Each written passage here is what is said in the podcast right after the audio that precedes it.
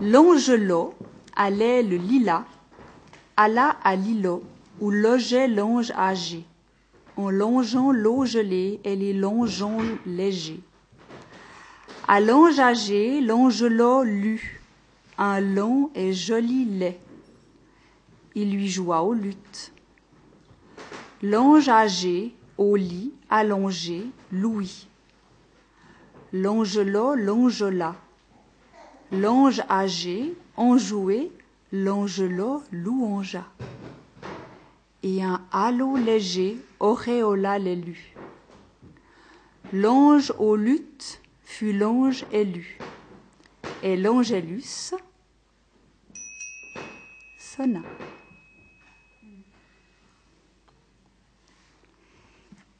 Et l'histoire que je vais vous raconter est tirée de ce livre qui s'appelle Contes de sorcières et d'ogresse. je vais enlever ça parce que ça me gêne un peu. Et ça s'appelle La vengeance de la sorcière. Lindsay Carter était terriblement pressé. La route étroite et le temps épouvantable. Il enfonça fortement la pédale d'accélération de sa puissante Jaguar 4 litres toute neuve. Quand on traite de la sorte une voiture de cette taille, il se passe vraiment quelque chose.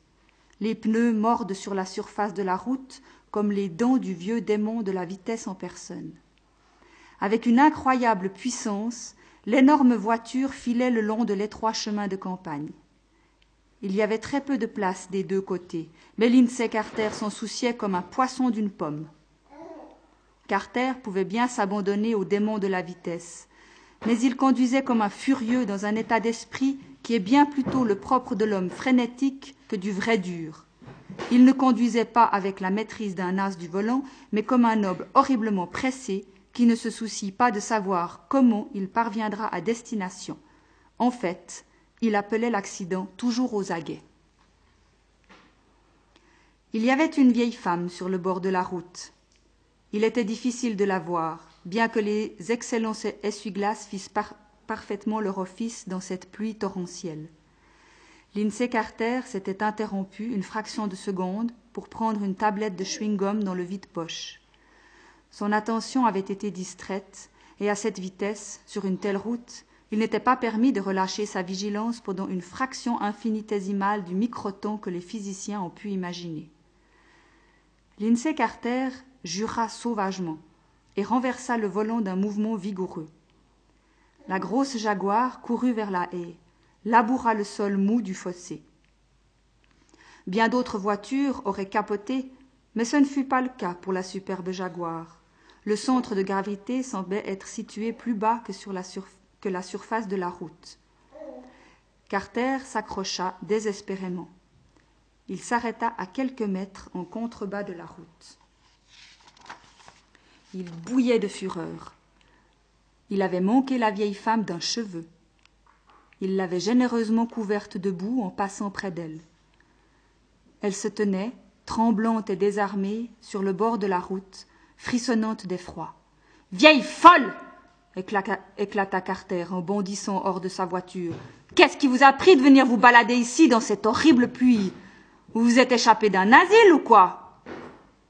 Il lui dit bien d'autres choses, dans un langage bien plus à sa place dans un corps de garde que sur le bord d'un chemin de campagne, même par un temps d'orage. La vieille ne dit pas un mot. Ses horribles paroles s'écoulaient le long d'elle comme la pluie d'orage elle serra de plus près ses guenilles sur son vieux corps délabré. Son vieux chapeau informe et détrempé reposait sur son vieux front ridé, et ses larmes se mélangeaient à la pluie qui cascadait sur sa face. Carter finit par décider qu'il en avait dit assez pour soulager son humeur et faire baisser sa tension. Il se précipita vers sa voiture. Il en avait légèrement égratigné les mailles sur le talus boueux qu'il avait été forcé d'escalader. Le pare-choc avant était un rien tordu et des, des mottes d'herbe y pendaient. Il reprit sa place sur son siège, claquant méchamment la portière derrière lui. Il mit le moteur en marche et le fit s'emballer comme s'il avait vraiment l'intention d'étouffer la vieille dans un nuage de gaz d'échappement. Il jeta un coup d'œil dans son rétroviseur. La vieille se tenait à présent au milieu de la route, ayant apparemment surmonté l'émotion du premier choc. Faisait-elle des signes d'adieu ou gesticulait-elle seulement? Elle avait pris quelque chose dans la haie. C'était comme une mince branche de genêt. Cela la faisait étrangement ressembler à une sorcière, pensa Lindsay Carter. Avant de disparaître dans le prochain tournant, il put encore la voir dans son rétroviseur agitant cet objet. Il n'avait pas roulé un demi-kilomètre qu'un de ses pneus avant céda. Et c'était du beau travail. Quand un pneu éclate de cette façon, cela n'a rien de bien discret. Il y eut un bang terrible qui faisait penser à la trompette du jugement dernier. Lindsay eut l'impression que quelqu'un avait fait exploser une bombe près du bord le plus éloigné de son capot. La voiture se balança et fit une embardille, mais elle n'en tint pas moins la route. Lindsay sortit de la voiture et alla examiner de près ce qui restait de son pneu avant. La pluie s'abattait, s'il se peut encore plus violemment qu'auparavant. Carter eut du mal à trouver le cric. Ce genre de travail se faisait généralement au garage. Il n'était pas de ces hommes qui s'occupent eux-mêmes de leurs réparations et les font même avec plaisir. La mécanique n'avait vraiment rien pour l'amuser. Il envoya un brutal coup de pied à ce qui restait du pneu, tout en continuant à chercher le cric. Il ne mit pas moins de vingt minutes pour mettre la main dessus. Quand il l'eut trouvé, il hésita quant à la façon de s'en servir. Dix minutes passèrent avant qu'il parvint à soulever la roue de terre. Puis la voiture se mit à glisser en avant. Avant qu'il pût atteindre le frein à main qu'il avait oublié de serrer, la grosse jaguar avait renversé le cric. Le pauvre Lindsay Carter était au bord de l'apoplexie. Son visage avait pris une vilaine teinte rougeaude et l'air féroce qui se dessina sur ses traits était loin de l'embellir. Il rabaissa le cric le remit en place et parvint finalement à soulever la voiture et à la maintenir dans une position stable.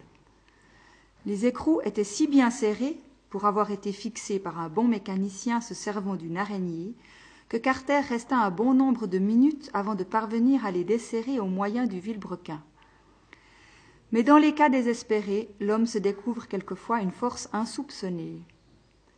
Il parvint enfin à desserrer les écrous, changea la roue, retira le cric, jeta les débris du pneu et la roue dans le coffre, envoya les outils les rejoindre, jura un bon coup contre cette satanée pluie, maudit encore plus sa belle auto et jeta un coup d'œil dans le rétroviseur avant de démarrer. Dans la glace se profilait la vieille femme.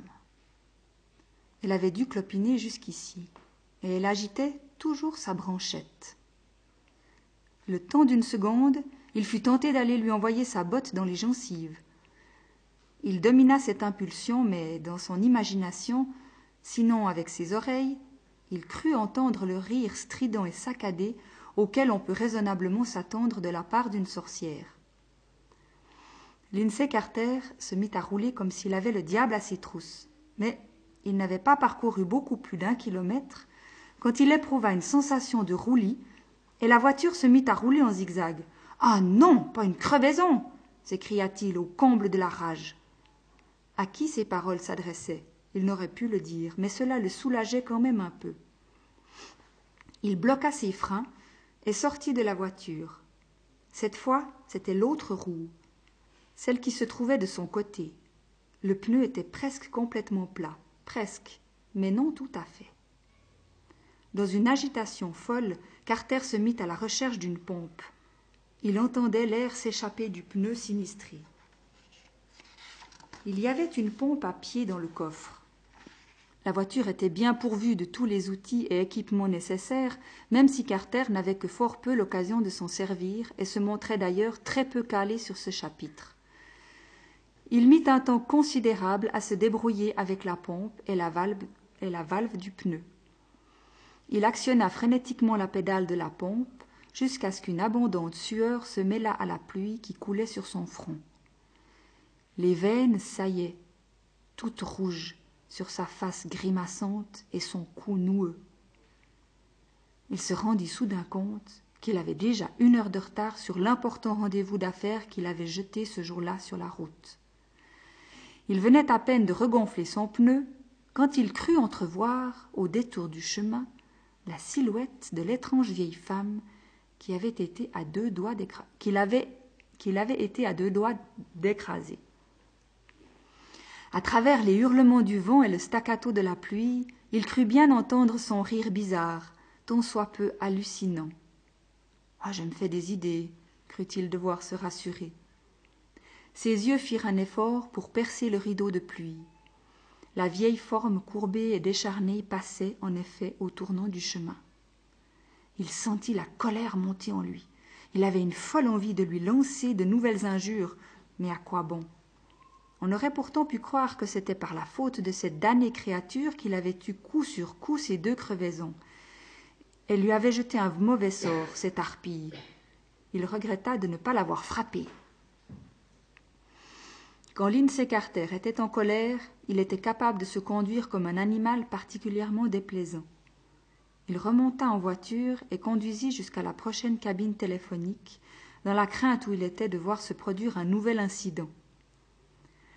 Après avoir téléphoné, il attendit sur son siège que le secours s'amena. Il avait aussi demandé une voiture de louage, et quand celle-ci arriva juste avant la dépanneuse, il aboya ses instructions au chauffeur, au chauffeur et se jeta furieux sur le siège arrière. Il songea que si l'on se passait de lui dans cette affaire de Belgrade, il perdrait un beau paquet. Et Lindsay Carter n'était pas de ces hommes qui se contentent d'un bon bénéfice ou d'un rendement raisonnable sur leur investissement. L'idée de perdre de l'argent le frappait à un point particulièrement sensible. Il y avait pourtant bien des chances que les autres, là-bas, se soient déjà rendus compte de la faiblesse de sa position dans le marché qu'il avait à traiter. Il leur avait jeté pas mal de poudre aux yeux, et il avait été sur le point de s'attribuer une part considérable du morceau. La seule chose qu'il n'avait pu prévoir, c'était qu'un misérable sort contraire l'empêcherait d'être à temps à cette conférence d'importance vitale pour lui. que le diable emporte la vieille. Il jeta un coup d'œil par la vitre et se penchant en avant, il tambourina sur le carreau. Plaît-il, monsieur? dit le chauffeur par-dessus son épaule sans quitter le, chemin du regard. Dites donc, vous, vous ne pourriez pas aller un peu plus vite? explosa Carter. Je roule aussi vite qu'il est possible sur ce genre de route, dit tranquillement le chauffeur. Carter se rejeta en arrière, fumant de rage. Il jeta un coup d'œil à sa montre. Avec un peu de chance, il aurait une minute ou deux pour sauver ce qui restait à sauver. Si les choses suivaient à présent leur cours normal, au lieu de se tourner contre lui, il n'était pas impossible de sauver encore son beurre. Il parviendrait bien à tirer un ou deux marrons du feu. il avait déjà fait son... Pardon, je crois que je vais boire un petit coup. M'excuser. Chats. Ça, ça vous fait une petite pause hein. aussi.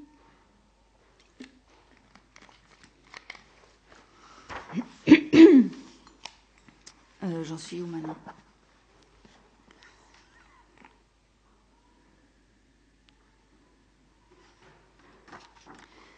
Carter se rejeta en arrière, fumant de rage. Il jeta un coup d'œil à sa montre. Avec un peu de chance, non, j'ai déjà lu ça. Hein il avait déjà fait son deuil du gros profit qu'il escomptait. Le tout était de sauver l'argent qu'il avait déjà investi. Ce ne serait déjà pas si mal de ne pas faire de pertes. Il n'aurait perdu que son temps. Le chauffeur donna soudain un brusque coup de frein. Hélène s'écartèrent, fut forcée de s'agripper à la cordelière à gland qui, qui rappelait vaguement une corde de pendu. Qu'est-ce que vous fabriquez donc? hurla-t-il à l'adresse du chauffeur. Désolé, monsieur, mais ce n'est vraiment pas ma faute, comme vous pouvez voir.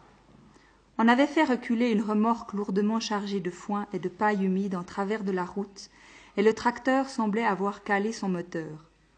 Mais Lindsay Carter n'avait Dieu ni pour le tracteur, ni pour la remorque, ni pour la paille. Il était comme fasciné par l'étrange vieille femme. L'étrange vieille femme qui se tenait dans l'entrée charretière dans laquelle on venait d'engager la remorque. Sa face ridée était presque fendue en deux par un énorme ricanement. Lindsay Carter, de nouveau emporté par la colère, prit une grande bouffée d'air et se mit à agiter un poing menaçant dans la direction de la vieille. Elle rit d'un air égaré, tout en lui rendant son signe à la façon, à sa façon. Sans dire un mot, Carter se jeta hors de la voiture et courut vers l'entrée charretière pour faire un mauvais parti à son ennemi. En clopinant, elle contourna la haie, et quand il s'avança dans l'entrée, elle avait disparu. Il avisa le paysan qui avait conduit le tracteur. Qu'est-ce que vous croyez que vous êtes en train de faire? lui jeta-t-il d'un ton hargneux. Pas de ma faute, monsieur, lui dit le paysan. Ce, devait être fait aujourd'hui. En réalité, c'est le boulot de Jimmy, mais il a dû se rendre au marché parce que le fermier est malade. Votre Jimmy et votre fermier, je m'en moque, et ça m'est bien égal de savoir qui doit faire le boulot, gronda-t-il, les dents serrées. Tout ce que je veux, c'est que vous me débarrassiez le plancher. Je suis en retard pour un rendez-vous très important. Je regrette pour vous, monsieur, dit le jeune villageois. Je n'en ne puis rien, mais je n'ai vraiment pas l'habitude de conduire ce, ce, tracteur. Je le fais pour rendre service aux fermiers.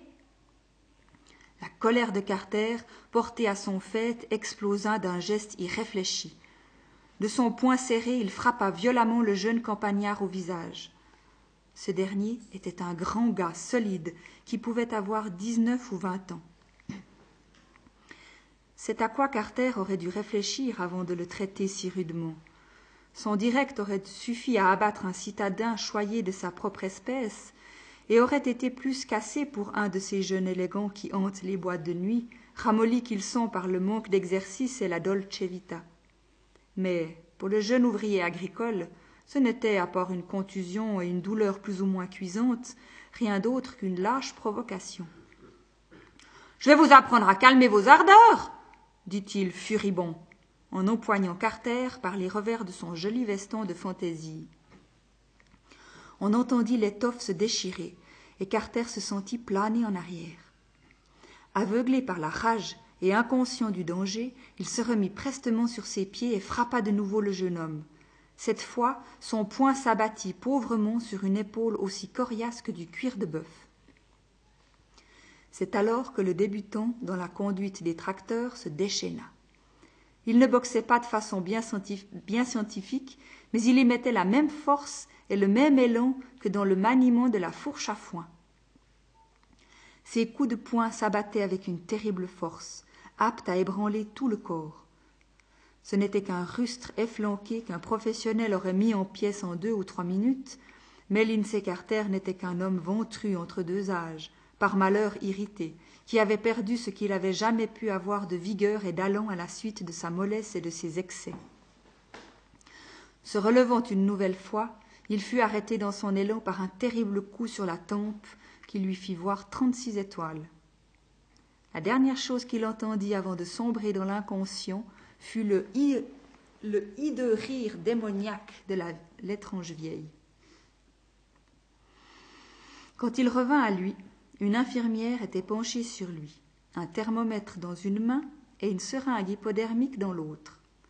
Un médecin en blouse blanche se tenait au pied du, du lit et une odeur d'éther et d'antiseptique flottait dans l'air. L'homme de l'art sourit. Comment vous sentez-vous, monsieur Carter? Oh, mal. J'ai l'impression qu'un autobus m'est passé sur la mâchoire. Vous n'avez rien de cassé, je suis heureux de vous le dire. Mais vous êtes couvert de vilaines contusions, dit le docteur. Vous souffrez aussi de commotion. Je prescrirai quelques jours de repos complet. Vous pourrez rentrer chez vous mercredi prochain. Les lèvres de Carter avaient enflé comme des saucisses. Je ne peux pas attendre jusqu'à mercredi. J'ai une foule de choses à faire.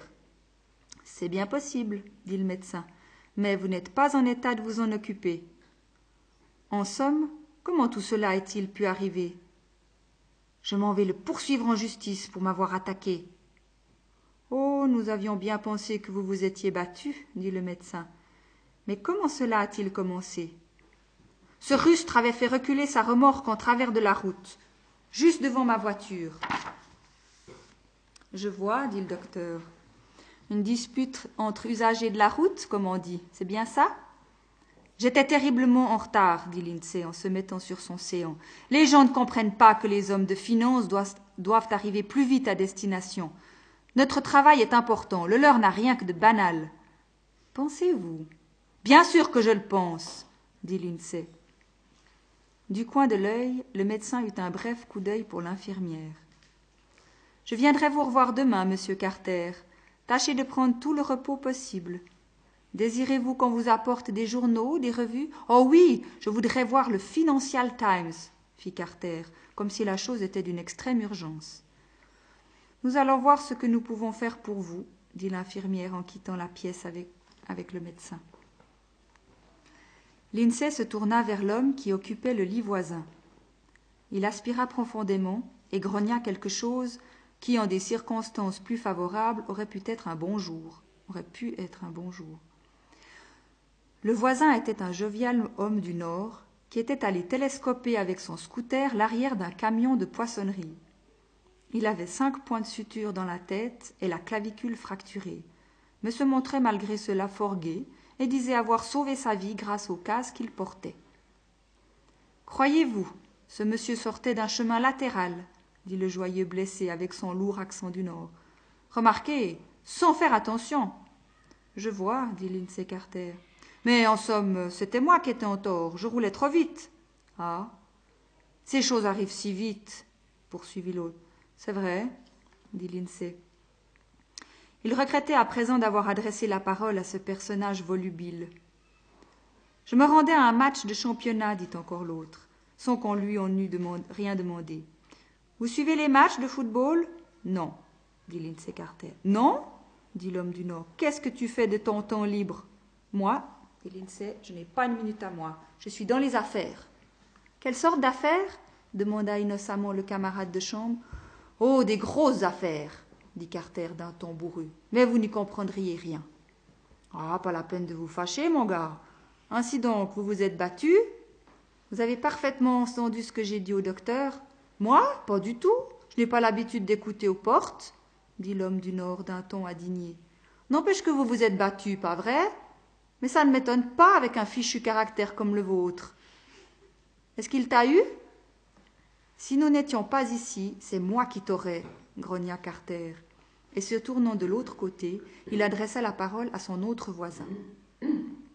J'espère, se prit-il à dire pour engager la conversation, que j'ai au moins un homme civilisé de l'autre côté de mon lit. Ben, dit l'homme de l'autre lit. C'est un vieux campagnard, grand et osseux, qui, l'âge mis à part, était une réplique vivante du jeune gars qui avait mis Carter en si piteux état. Qu'est-ce qui vous a amené ici? demanda Carter. Je suis tombé du haut d'une meule de foin, dit le vieux. Du haut d'une meule de foin? Dit Carter. Vous travaillez donc à la ferme? Ben, dit le vieux une nouvelle fois. Il disait cela d'une façon bien curieuse. L'intonation était des plus expressives. Cela en disait vraiment long. C'était comme un langage en soi. Vous travaillez dans les environs?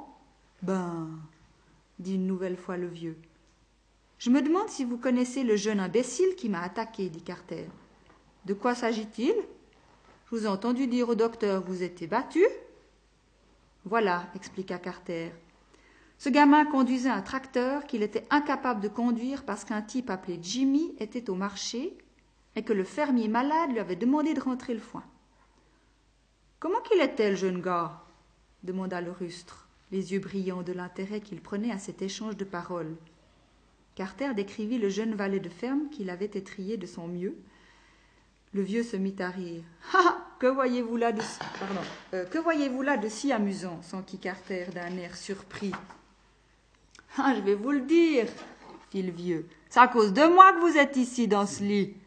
À cause de vous? Bien sûr, puisque c'est moi le fermier dont vous parliez. Et le garçon en question s'appelle Billy. Il n'aurait pas conduit le tracteur si je ne m'étais pas cassé la figure. Les yeux du vieil homme perdirent leur expression rieuse. Son regard se posa avec une attention particulière sur son interlocuteur. Puis il dit de l'air le plus sérieux Ce garçon ne ferait pas de mal à une mouche, mais je n'ai jamais, vu quelqu'un d'aussi gentil, quoi. L'an dernier, Il s'était donné un mal de chien à cause d'un nid de rouge-gorge qu'il avait trouvé dans une de nos machines qui se trouvait au fond de la grange. Il ne voulait pas les déranger, s'est dérangé lui-même combien de fois et s'est servi d'autres instruments moins pratiques, ce qui lui a donné beaucoup plus d'ouvrage. Voilà la sorte de garçon qu'est notre Bill. Ce n'est en tout cas pas un garçon pareil qui m'a frappé, fit remarquer Carter. Eh bien, vous avez dû faire quelque chose de vraiment pas bien pour le mettre ainsi en colère. Est-ce que par hasard, ce ne serait pas vous qui auriez commencé? Mais sacré nom de nom, pas du tout Qu'est-ce que vous pensez que je m'abaisse à fréquenter des rustres de ce genre? Ah, dit le vieux fermier, si vous l'aviez traité de rustre, je ne pense pas que cela lui ait plu particulièrement. Carter n'avait pas eu la moindre raison de se plaire à l'hôpital. À son retour au bureau, il constata que l'affaire de Belgrade avait échoué et d'une façon bien misérable. Il en fut malheureux un jour ou deux, jusqu'à ce que les affaires reprissent petit à petit leur cours normal. Le souvenir de la vieille femme, des deux crevaisons, de la voiture qu'il avait été forcé de louer, et de sa rixe avec le valet de ferme avait fini par quitter son esprit. Ces affaires l'occupaient suffisamment. Et puis il trouva dans son courrier une bien étrange chose. C'était une petite figurine de cire dans une boîte d'allumettes. La figurine avait le pied traversé par une épingle. Quand il l'eut regardée un bon moment avec étonnement et l'eut reposée sur la table, il éprouva une terrible douleur dans son coup de pied gauche, une brûlante et lancinante douleur, comme si quelqu'un lui avait enfoncé une baïonnette entre l'os cunéiforme et l'os naviculaire. Il fit une grimace et se baissa pour enlever son soulier. La douleur augmenta tandis qu'il retirait son élégante chaussure de daim. Il lui sembla que sa chaussette colla à son coup de pied par du sang coagulé. Mais quand, mais quand, dans un suprême effort, il parvint à la retirer tout à fait, il ne trouva pas la moindre trace de blessure ou d'enflure. Pourtant, la douleur n'en était pas moins là. Ses yeux se remplirent de larmes. Il se mordit les lèvres et serra les dents. Il tomba par terre, serrant son pied en gémissant. Il se sentait étrangement pantelant. Sa secrétaire entra, folle d'inquiétude. Que se passe-t-il, monsieur Mon pied, mon pied gémit-il. Mais, mais que lui avez-vous fait Je ne sais pas, je ne sais pas, dit-il d'une voix suffoquée. C'est un véritable enfer, comme si j'étais percé de coups. Je n'ai jamais eu aussi mal, c'est terrible. Je vais appeler le docteur. Il eut soudain une inspiration tandis qu'elle se dirigea vers le bureau. Cette boîte d'allumettes grinça-t-il. Cette boîte d'allumettes dit-elle en écho. La boîte d'allumettes avec la figure de cire. Il était presque impossible d'articuler clairement les mots. Retirez-en l'épingle cria-t-il. L'épingle dit-elle, interdite au-delà de toute expression. Puis elle vit la figurine, le pied traversé par son épingle. La frayeur se peignit sur ses traits en voyant son chef se rouler par terre, tandis que la figurine se tenait implacablement immobile dans sa boîte d'allumettes. S'armant de courage comme si elle avait à retirer une écharde du bout d'un doigt, elle retira prestement, d'un air assez dégoûté, l'épingle de la figurine. Ah soupira-t-il avec un immense soulagement. Oh, ça va mieux. Merci, mademoiselle. Je vous suis vraiment très reconnaissant. Mais qu'ai-je fait, monsieur? Je ne sais pas, dit Carter, je, n'y comprends rien. Je sais seulement que je me sens mieux à présent. Avisant les lampes allumées au-dessus de leur tête, il ajouta Je ne sais pas ce que c'est que l'électricité, mais je sais que si je pousse ou tourne un bouton, un courant passe à travers l'ampoule et produit de la lumière. Je peux bien actionner le bouton, mais je n'y comprends rien. Je ne pourrais rien expliquer. Ça, dit-il en montrant du doigt la figurine, me paraît être de la magie. De la magie, monsieur? Je sais bien que j'ai l'air cinglé en vous disant ça, mais vous vous rappelez tout ce que nous avons perdu dans l'affaire de Belgrade? Bien sûr, admit-elle. Eh bien, j'ai fait cette perte parce que j'ai été empêchée de me rendre à temps à la conférence dont tout dépendait. Mais naturellement, puisque vous avez eu votre accident ce jour-là. Miss Johnson savait avoir toujours le tact qu'il fallait. Carter sourit de l'air d'un homme qui apprécie. Le jour de mon accident, répéta-t-il, semblant goûter cet euphémisme, j'ai failli écraser une vieille femme. Elle marchait sur un chemin de campagne et moi, je roulais très vite. C'était en partie ma faute, admit-il. Je suis sûr que non, dit la brave Miss Johnson. Son tact allait parfois jusqu'à la flagornerie. J'ai cru sur le moment, dit Carter, que c'était une vieille bonne femme ordinaire, mais il me semble bien à présent qu'elle devait être beaucoup plus que cela. Je suis sorti de la voiture et je l'ai un peu malmenée, comme vous pouvez bien vous imaginer. À cause d'elle, j'étais entré dans la haie. Il y en avait pour une livre ou deux de réparation. Ensuite, tout sembla arriver en même temps. J'eus d'abord une crevaison, puis une autre, et la voiture de louage que j'avais fait venir entra presque en collision avec un tracteur et sa remorque. J'ai eu un échange de propos aigre-doux avec l'idiot qui conduisait le tracteur, puis on s'est battu. Se disant, Carter oubliait de dire qu'il avait commencé de. Qui, qui avait commencé de se battre On s'est battu, répéta-t-il. Quel voyou dit Miss Johnson dans sa candeur naïve. Carter lui fit un sourire d'approbation. Il sentit monter en lui un flot de sympathie pour sa secrétaire. L'espace d'un moment, il eut envie d'augmenter ses appointements. Mais, à l'idée de partager, son argent, le flot de sympathie reflua bien vite. Il ne faut surtout pas gâter le personnel, pensa Lindsay. Sa pensée revint à la figurine dans la boîte d'allumettes. Cette vieille femme semblait être partout à la fois. Elle clopinait le long du chemin quand mon pneu creva, et elle se tenait dans l'entrée de la ferme quand nous faillîmes heurter le tracteur et sa remorque. Il fit une pause en prenant un air songeur. Quand je fis le tour de la clôture pour lui dire deux mots, elle avait disparu. J'étais si occupé de ce rustre que je n'y pensais plus sur le moment. Et maintenant ceci. Il regarda de nouveau la figurine, et prenant précautionneusement l'épingle de la main de sa secrétaire, il toucha le pied de la figurine de, cire. Sur quoi il ressentit une vive douleur dans son propre pied. La crainte et l'horreur l'envahirent soudain. Il sentit à cet instant ce que devait avoir éprouvé le géant du conte de fées, ce géant qui vivait séparé de son cœur et avait caché celui-ci sous son seuil pour plus de sécurité. Lindsay Carter se sentit vulnérable comme jamais auparavant. Il imagina le sort, le tort que pouvait lui faire la figurine si elle tombait entre les mains d'un de ses concurrents. Il se sentait effrayé au-delà de toute expression. La colère l'avait complètement quitté. Il était de ce genre d'homme incapable d'éprouver plusieurs émotions à la fois. Il pouvait être en colère ou effrayé, mais non les deux à la fois. À présent, il était effrayé. Nous devons mettre cette chose à l'abri, dit-il, en attendant que nous puissions annuler son influence. Oui, bien sûr, monsieur, admit Miss Johnson. Il y eut un moment de silence, un silence plein de réflexion. Dans le coffre-fort? demanda-t-elle. Oui, il me semble. Elle enferma la figurine dans le coffre, dont il était seul à connaître la combinaison. Maintenant, ajouta-t-il, vous n'ouvrirez ce coffre sous aucun prétexte, c'est clair? Je ne désire pas que cette chose tombe accidentellement par terre. Elle hocha la tête en signe d'approbation. Carter s'assit et fit un effort pour se concentrer. Il éprouvait une grande difficulté à surmonter la bizarre impression d'être enfermé. Il se leva et alla ouvrir la fenêtre, puis il alla régler le conditionnement d'air qui lui semblait produire trop de chaleur, mais ne sentit pas, se sentit pas soulagé pour autant. La colère s'empara de lui. Il ne pouvait comprendre pourquoi le bureau lui paraissait si exigu et si sombre.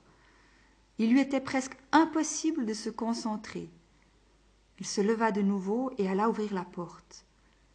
Miss Johnson leva les yeux de sa machine à écrire, l'air tout étonné. Quelque chose ne va pas, monsieur? Non, dit-il. Je voulais seulement ouvrir un peu la porte. J'ai une étrange impression de claustration. Je ne parviens pas à me concentrer. Désolé, monsieur, peut-être que le bruit de ma machine vous dérange Voulez-vous que je fasse plutôt un peu de classement? Non, non, non, allez-y, Miss Johnson. Tout est très bien ainsi. L'impression d'être enfermé au fond d'on ne sait quoi ne faisait que grandir en lui.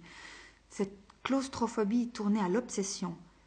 Il se remit rapidement sur ses pieds, alla ouvrir le coffre et en retira la figurine de cire qu'il posa sur son bureau. Il se sentit tout de suite beaucoup mieux. Le bureau lui parut plus vaste et plus clair. Il avait de l'air à présent. Même une petite brise tout à fait agréable. Ça va à présent, Miss Johnson, cria-t-il. Vous pouvez fermer la porte. Il se dit qu'il s'était fait des idées. Parler de magie noire était tout ce qu'il y a de plus ridicule. Il ne suffisait tout de même pas d'enfoncer une épingle dans une poupée de cire pour qu'il attrapât lui mal aux pieds. Ce devait être une pure coïncidence. Il s'efforça de chasser de son esprit toutes ces idées folles, ces superstitions héritées des ancêtres. C'était pur non-sens de croire à cela. Coïncidence également les deux crevaisons qu'il avait eues, la Rix, euh, qu'il avait la Rix, et le fait qu'il avait raté une importante affaire le jour même où il avait failli renverser la vieille sorcière qui agitait sa baguette de genêt. La coïncidence lui paraissait néanmoins bien curieuse, mais n'était-il pas un peu trop impressionnable pour le moment? Son subconscient lui jouait de ses tours. Eh bien, il en était tout autrement pour le moment.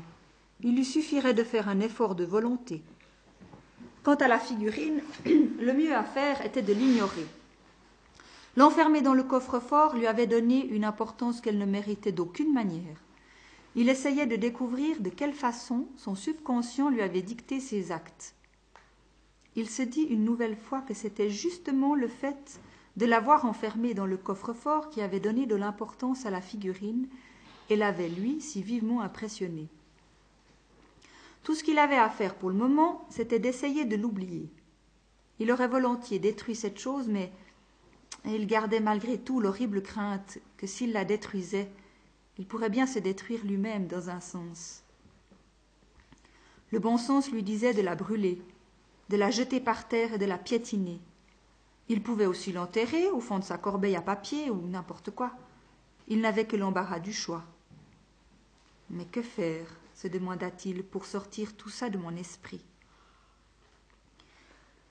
Après un certain, nombre d'essais infructueux, après avoir lu et relu plusieurs fois un paragraphe du document qui se trouvait devant lui et auquel il ne parvenait pas à donner le moindre sens, il saisit la figurine qui reposait toujours dans sa boîte d'allumettes et enfonça bien soigneusement le tout dans sa poche. Il n'avait pas plutôt rabattu la patte de sa poche qu'il se sentit de nouveau saisi de cette vertigineuse impression de claustration. Il n'y avait plus la moindre chance qu'il pût encore se concentrer. Il se leva et alla de nouveau ouvrir la porte. Il se dirigea vers la fenêtre et jeta un coup d'œil au dehors, mais toute la ville semblait enfermée en elle-même. Il était fâché contre, contre lui-même. En lui, la colère remplaça la crainte. Il ne serait pas dit qu'une simple superstition réussirait à le maintenir dans un aussi sot état. Il allait montrer qu'il était un homme d'affaires du vingtième siècle, parfaitement réaliste. De la sorcellerie se dit-il en se moquant de lui-même. Ridicule. Il prit l'épingle qui avait été enfoncée dans la figurine, et à son corps défendant, il sortit celle-ci de sa poche il se mit à piquer en différents endroits du corps. Chaque fois, il sentit une douleur dans la partie correspondante de son propre corps. C'est fou, dit-il à haute voix. C'est fou ce que je peux m'auto-suggestionner. Vous m'appelez, monsieur? demanda Miss Johnson du bureau voisin. Mais non, je crois bien que je me parlais à moi-même. Continuez, Miss Johnson, excusez-moi. Bien, monsieur, la secrétaire parfaite, pensa-t-il à part soi.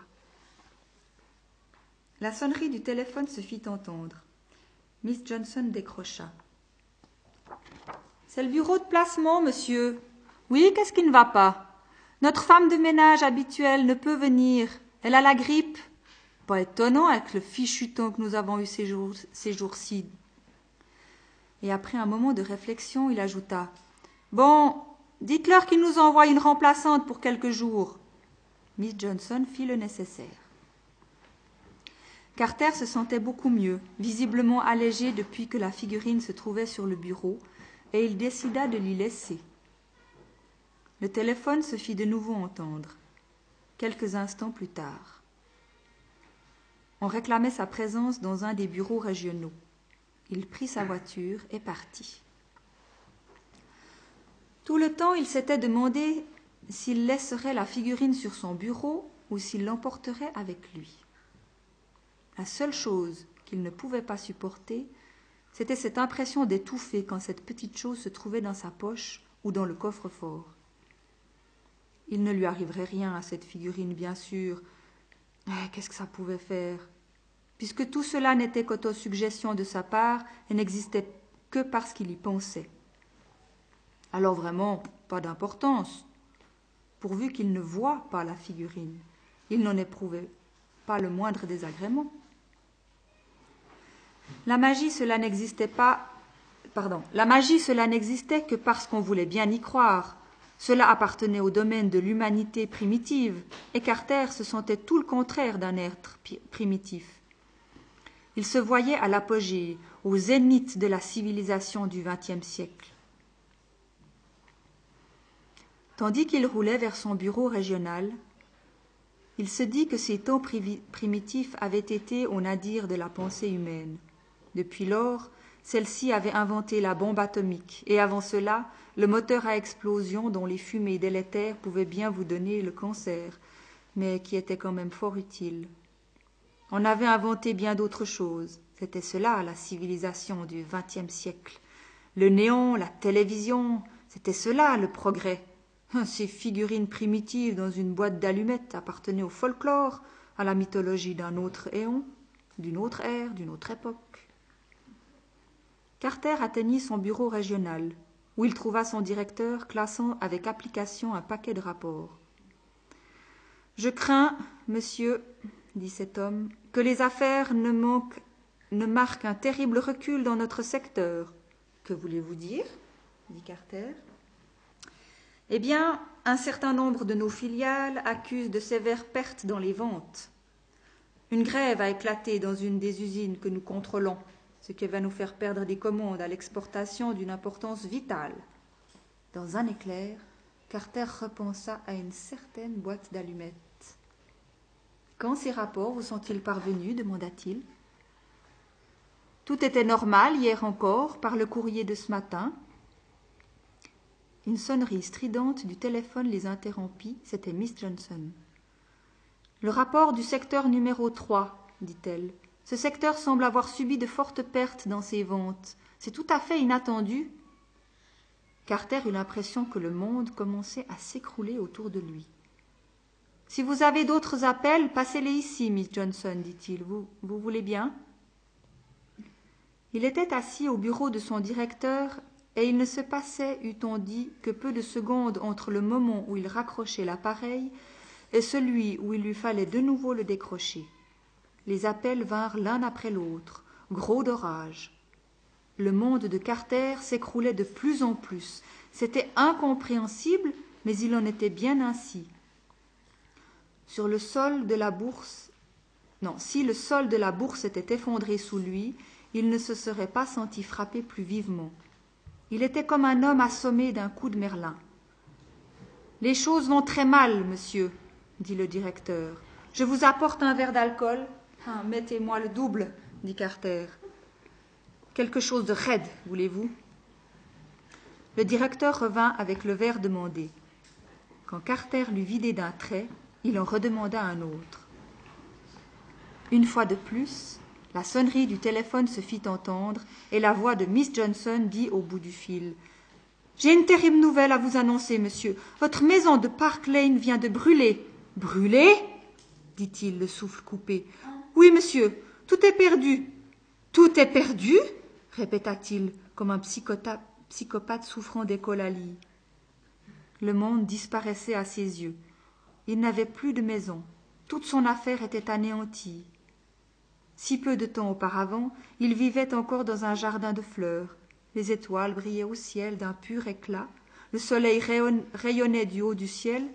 Mais à présent, à présent, Que pouvait-il bien se passer? Est-ce donc la fin de tout? Il songea à la vieille femme. La coïncidence était vraiment incroyable. Dans un vertige, il éprouva intensément le désir de savoir ce qu'était devenue la figurine de cire. La peur de ses doigts froids lui serrait le cœur, et il se rappela que Miss Johnson lui avait dit une chose bizarre. Il établissait certains rapports. Sur le chemin du retour, il conduisait comme un homme possédé du démon et poursuivi par les furies. Il franchit les deux, il franchit les feux rouges et ne tint aucun compte des limitations de vitesse, comme s'il fuyait pour mettre sa vie à l'abri. Il se dit qu'il n'aurait jamais dû quitter son bureau. Il aurait dû comprendre. C'était si diaboliquement simple, et tout apparaissait encore si sinistre, si plein de dangers. Pourquoi ne les avait-il pas aperçus plus tôt? Pourquoi? Une vieille femme montait l'escalier portant un seau et un balai d'un modèle peu courant.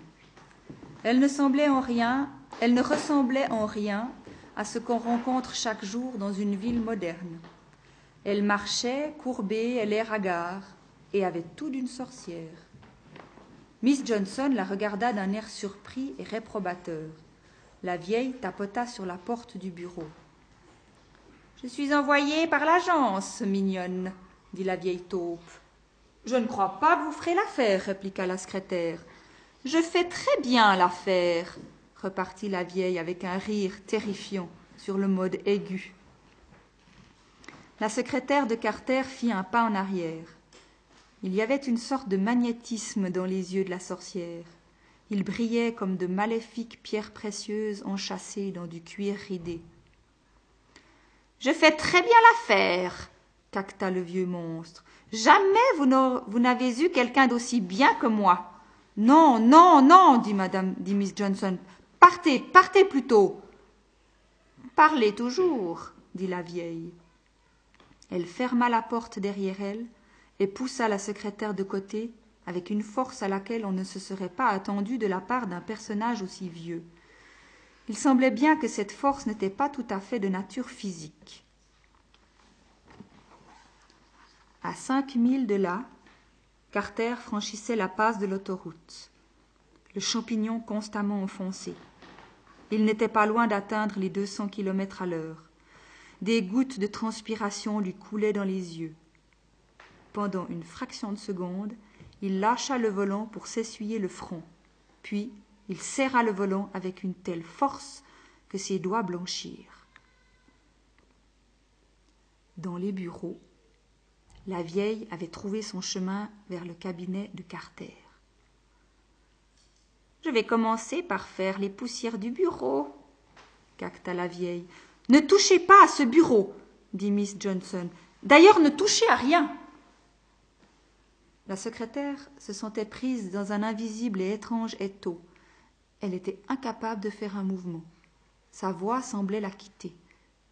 Ne, ne touchez à rien, répéta-t-elle.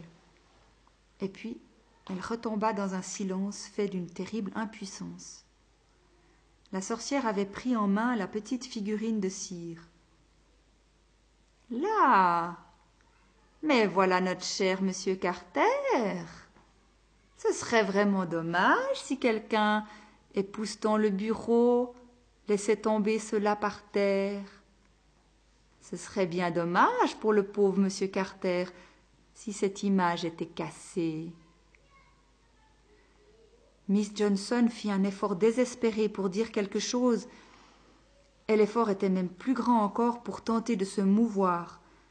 Elle se sentait prisonnière d'un pouvoir qui montait à l'origine des, qui remontait à l'origine des temps. Et ce pouvoir semblait émaner de la présence de la sorcière. La vieille sorcière agita l'étrange et sinistre balai autour de sa tête et l'abattit sur le bureau. Il y eut quelque chose comme le fantôme d'un cri, à des milles de là, quand la petite figurine de cire se rompit en pièces sur le paquet, sur le parquet. Deux autres coups de balai, et les papiers qui se trouvaient sur le bureau volèrent dans toutes les directions. La sorcière se dirigea vers la fenêtre, La fenêtre était ouverte. Elle enfourcha le balai et agita la main d'un air étrange, d'un étrange mouvement qui semblait tout balayer en disant Au revoir, ma chère. J'espère que vous trouverez bientôt un autre emploi. Le balai glissa en avant, à travers la fenêtre, et la sorcière eut bientôt disparu dans les airs. Du haut de son balai, la sorcière voyait au loin les débris emmêlés de ce qui avait été une belle voiture, qui avait heurté à deux cent vingt-cinq kilomètres à l'heure un poteau de béton. Parmi les tôles tordues gisait un effroyable débris humain, ce qu'avait été Lindsay Carter.